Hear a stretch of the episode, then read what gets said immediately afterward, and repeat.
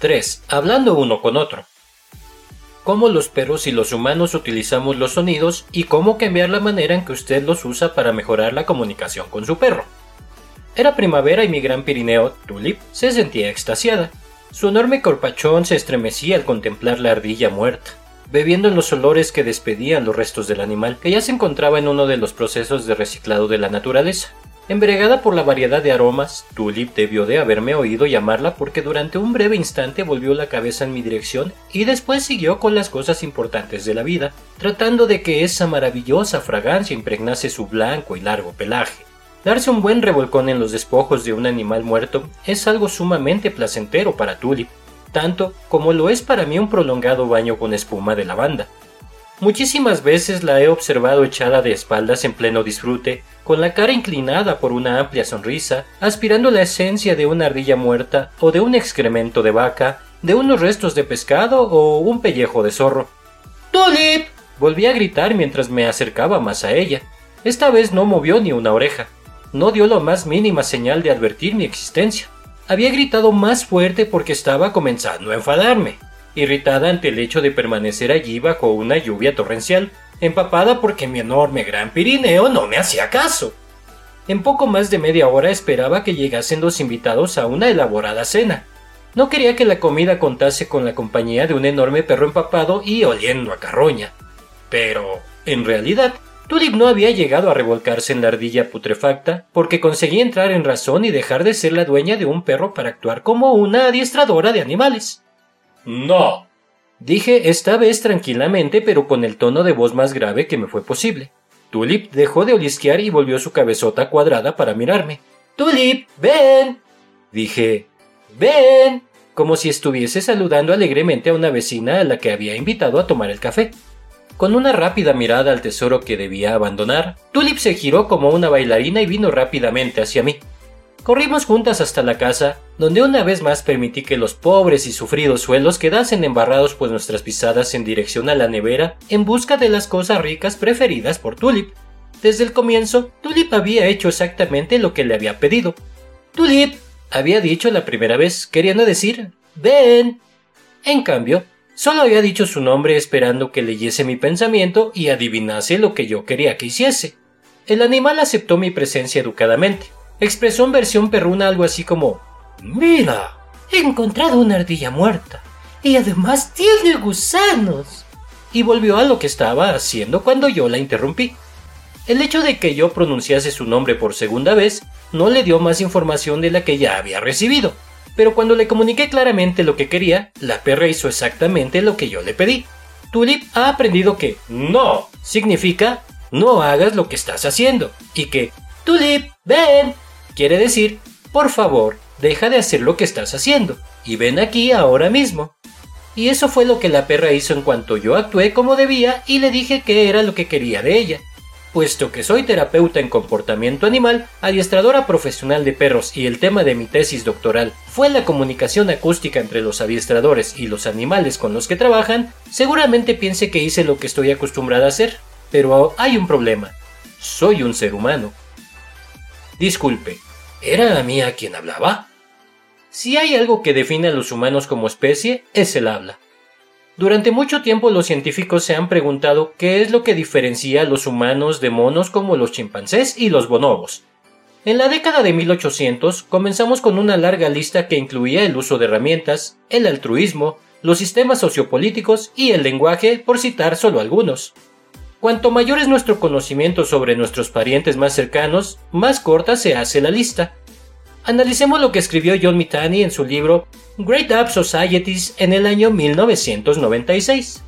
La continua investigación en situación de cautiverio y en trabajos de campo ha reducido de manera progresiva una lista de características previamente larga que podría emplearse para diferenciar a los monos africanos de los humanos, y con ello ha llegado a ser cada vez más evidente que la singularidad del género humano puede depender de una única característica, nuestra aptitud para usar el habla y el lenguaje.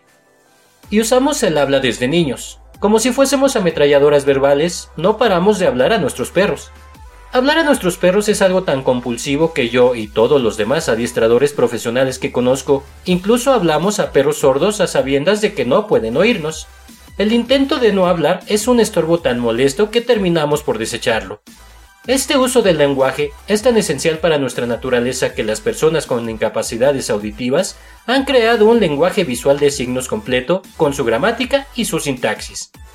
Los niños que crecen sin la orientación de ningún adulto crean sus propios lenguajes primitivos.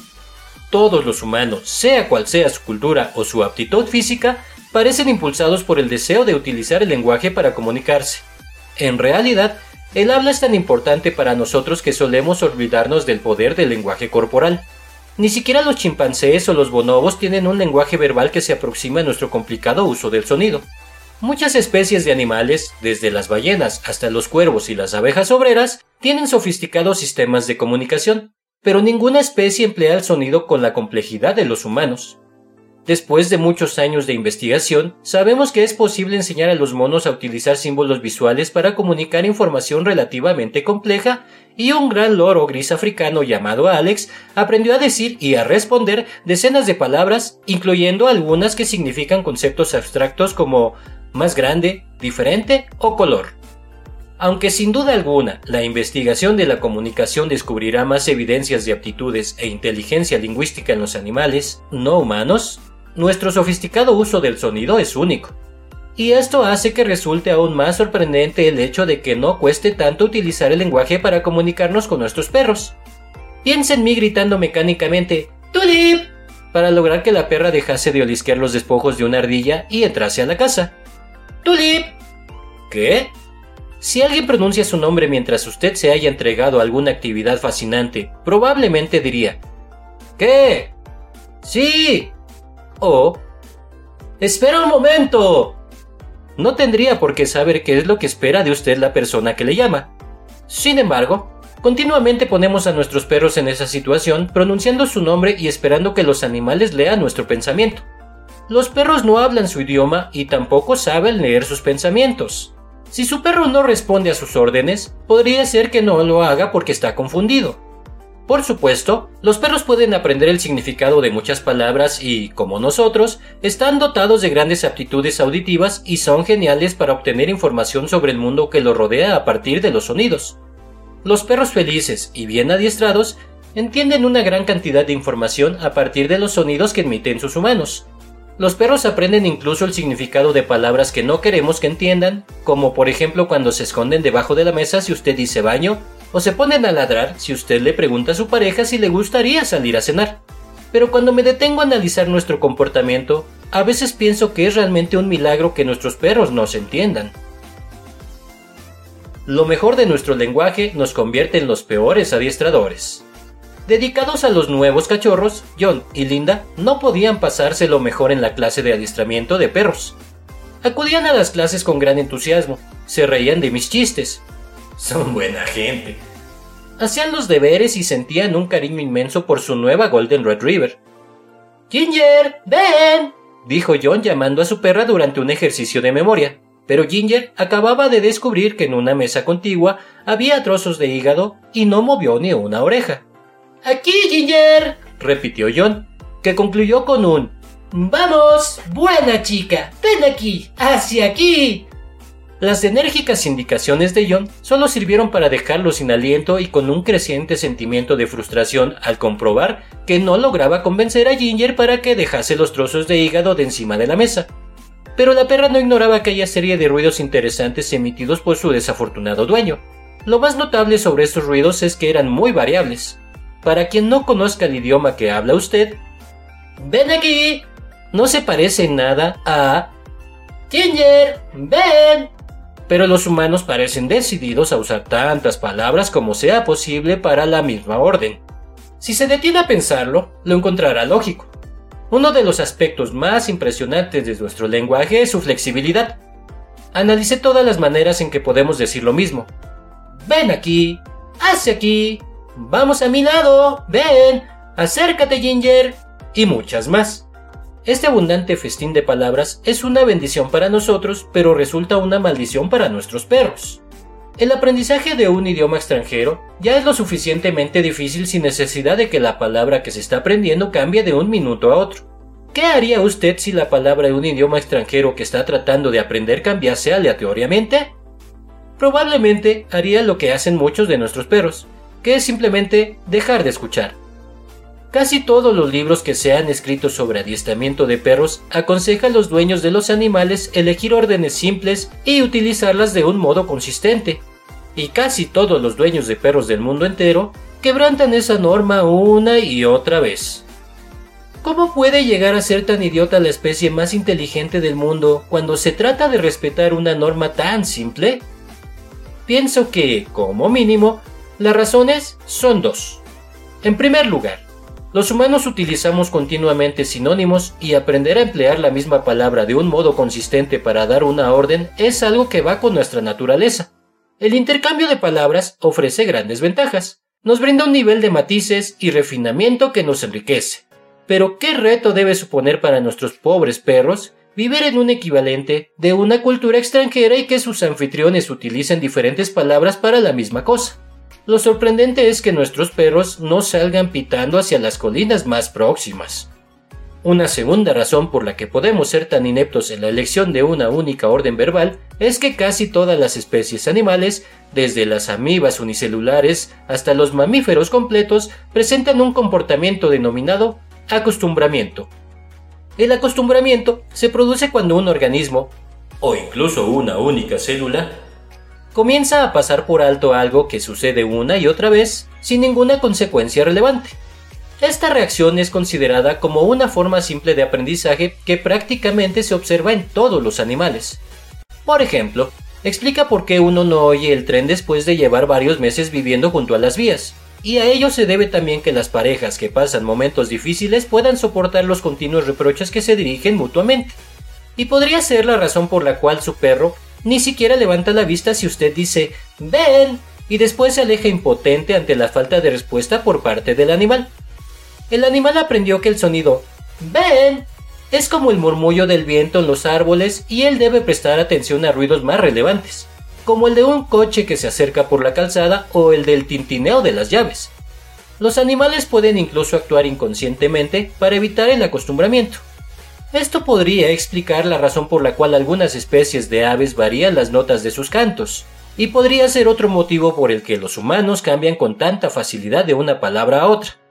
Tal vez inconscientemente abandonamos un sonido, en especial si no funcionó, y tratamos de pasar a otro, ya sea para evitar el acostumbramiento o con la esperanza de que el nuevo funcione mejor.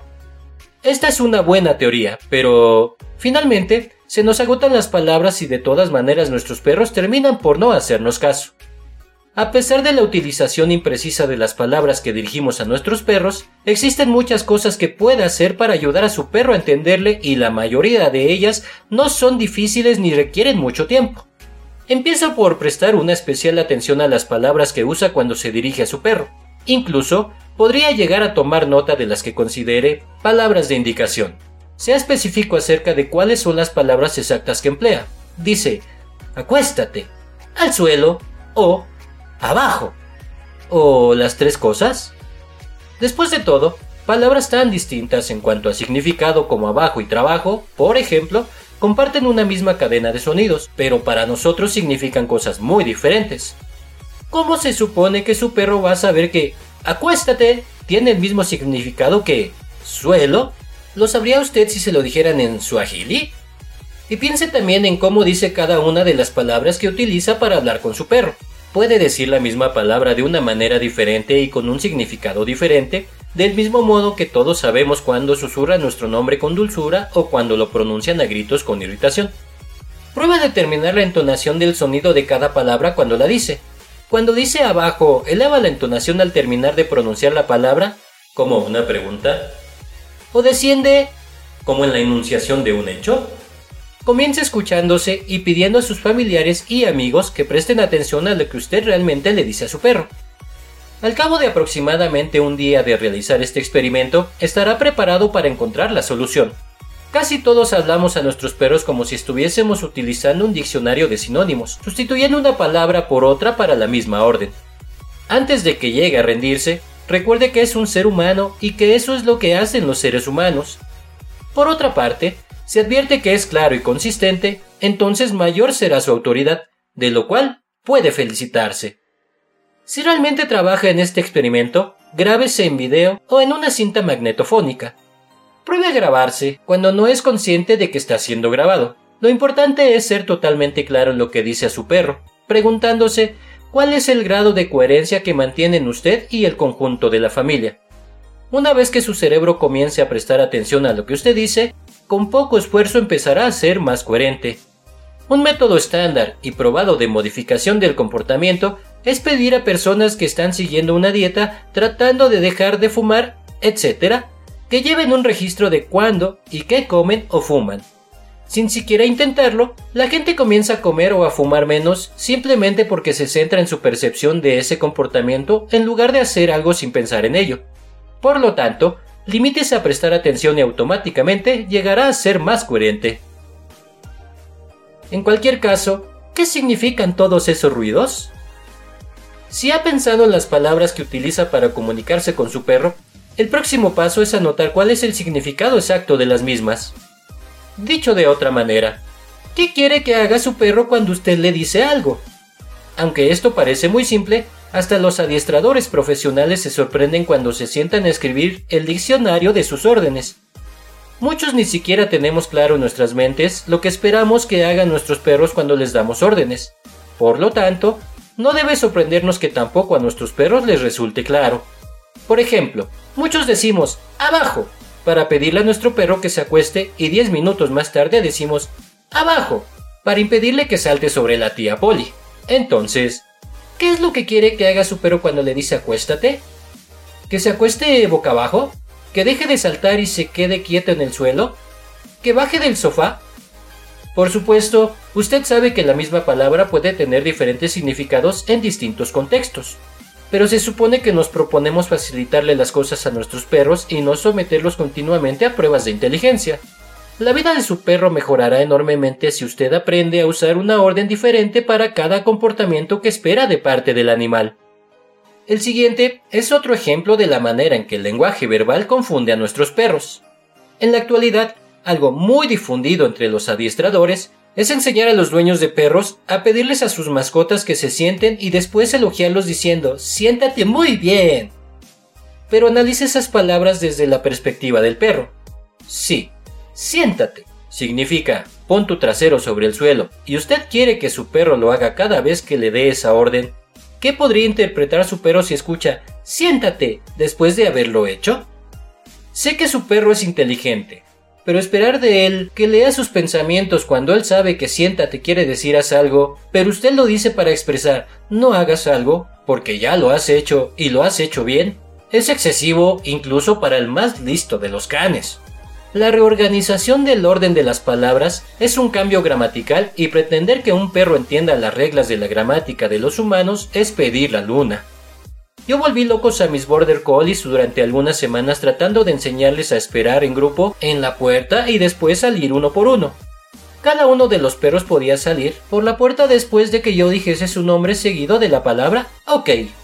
En cuanto decía OK, todos los perros se levantaban y avanzaban, fuese cual fuese el nombre que había precedido a la palabra.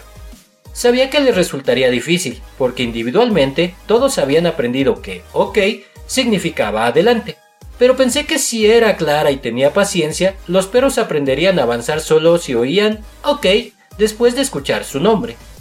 Al cabo de dos semanas estaba desesperada y mis perros confusos. Pip estaba tan angustiada que comenzó a lloriquear debido a la tensión. Pip establece la conexión entre un sonido y una acción con mayor rapidez que cualquiera de los perros que he conocido, pero nunca podría entender que la palabra ok Solo se refería a ella si iba precedida por su nombre. Permanecía sentada esperando en la puerta y cuando yo decía Look, ok, comenzaba a avanzar y luego retrocedía, evidentemente sin saber con seguridad cómo debía actuar, mirándome la cara en busca de alguna señal, hasta que comenzó a mostrarse realmente angustiada. Prácticamente se cubría las orejas con las patas. Ahora, parece tan evidente que duele recordarlo. Si OK significaba que todo está bien y ahora puedes levantarte, es lógico que Pip respondiese cuando escuchaba la palabra. Por lo tanto, si su perro Chief puede aceptar la palabra siéntate en medio de una frase, ¿qué hará cuando escuche siéntate muy bien después de haberse sentado? Con Pip llegué a sorprenderme utilizando las palabras que emplearía si estuviese hablando con un humano y pienso que otros dueños de perros suelen reproducir este error. El siguiente es otro ejemplo de nuestra notable habilidad para emplear las complejidades del lenguaje para confundir a nuestros perros. Muchísima gente dice a sus perros, no ladres, para pedirles que dejen de ladrar. Sin duda, no ladres. Suena como algo simple porque no son más que dos palabras cortas. Pero analícelo desde la perspectiva de su perro. En primer lugar, ¿le ha enseñado a su perro qué significa ladres? Después de todo, una palabra no es más que un ruido que usted hace y el ruido en sí mismo no tiene ningún significado para su perro hasta que no le ha enseñado qué quiere decir. El único significado intrínseco que podría tener para su perro es que usted se suma al coro de ladridos, y puesto que ladrar es contagioso, lo más probable es que eso estimule a su perro en lugar de tranquilizarlo. En segundo lugar, analice el orden de las palabras. Si primero dice no y después dice ladres, ¿su perro no se pondría nuevamente a ladrar si supiese el significado de esa palabra? Vuelva a plantearse el mismo problema que se presenta con la frase Siéntate muy bien no ladres. No es más que otro ejemplo de nuestras expectativas de que los perros entiendan que la primera palabra, no, cambia el significado de la siguiente, ladres. Conozco algunos perros que realmente se quedarán en silencio después de que sus dueños les griten no ladres, pero decir no también habría funcionado. Aunque sea claro y coherente con las señales, asegúrese de que su perro las define del mismo modo que usted. Por ejemplo, Sospecho que muchos perros y dueños de perros definen la simple palabra siéntate de manera diferente. Si usted es como la mayoría de los dueños de perros, habrá enseñado a su perro a sentarse pidiéndole que venga, pidiéndole que se siente y respaldando al animal después de haberlo hecho. Para nosotros, sentarse es una postura. Definimos sentarse como una posición en la cual las ancas del perro están flexionadas, la parte trasera sobre el suelo y los cuartos delanteros rectos con las patas planas sobre el suelo siéntate. Algo muy simple. Y parece que su perro también lo define del mismo modo porque apuesto a que lo hace la mayoría de veces que usted le dice que se siente. Pero ¿qué hace el perro si está acostado y usted le dice siéntate? A menos que usted le haya enseñado específicamente a incorporarse, es probable que siga acostado. ¿Qué pasa si ya está sentado? Muchos perros en realidad se acuestan si se les repite siéntate cuando están sentados. ¿Qué pasaría si le pide a su perro que se siente cuando está a cierta distancia de usted? Si es como la mayoría de los perros, se acercará y se sentará delante de usted, tal como hizo la primera vez que le enseñó a sentarse. Apuesto a que la mayor parte de los perros creen que siéntate significa avanzar hacia las piernas del dueño, pararse delante de él y acostarse parcialmente en el suelo. Por supuesto, puede enseñar a su perro a sentarse sin acercarse a usted o a incorporarse pero la cuestión es que usted tiene que enseñarle. A menos que vaya más allá que la mayoría de los dueños de perros, es probable que su perro defina siéntate de una manera diferente a como lo hace usted. Podría preguntarse con qué otras palabras lo definiría su perro. Recuerdo mi dibujo animado preferido en el que un perro sonriente y bobalicón decía Hola, mi nombre es No. No, perro malo. ¿Y el tuyo? Imagine qué se siente al ser el perro que está en el otro extremo de la correa, tratando continuamente de entender a un animal simpático pero raro, su dueño.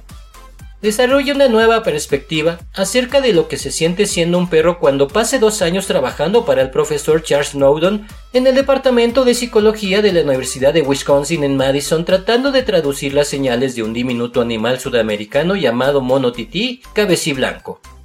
Estos primates del tamaño de una ardilla y sumamente sociables viven en medio de una densa vegetación y han desarrollado un impresionante repertorio de vocalizaciones. Igual que su perro, los científicos solo pueden suponer lo que realmente significan los ruidos de otras especies valiéndose de lo que sucedió antes y después de los sonidos que emiten como claves para interpretarlos. Pero incluso para un integrante de la especie más inteligente del planeta la traducción de esos sonidos es una tarea tremendamente difícil. Por ejemplo, los grupos de la familia de los monos tití emiten largos reclamos cuando oyen los sonidos de grupos vecinos. ¿Son esos sonidos mensajes para que los otros grupos, para su propia familia o para ambos? ¿Qué significan? ¿Cómo lo averiguaría? no es fácil traducir los ruidos de otras especies y puedo asegurarle que su perro realiza un gran esfuerzo para tratar de descifrar los suyos. Acuéstate. Significa lo mismo que túmbate. Ven. Significa lo mismo que a mi lado. Solo el hecho de pensar en la manera en que utiliza las palabras que dirige a su perro le ayudará automáticamente a reforzar su vocabulario.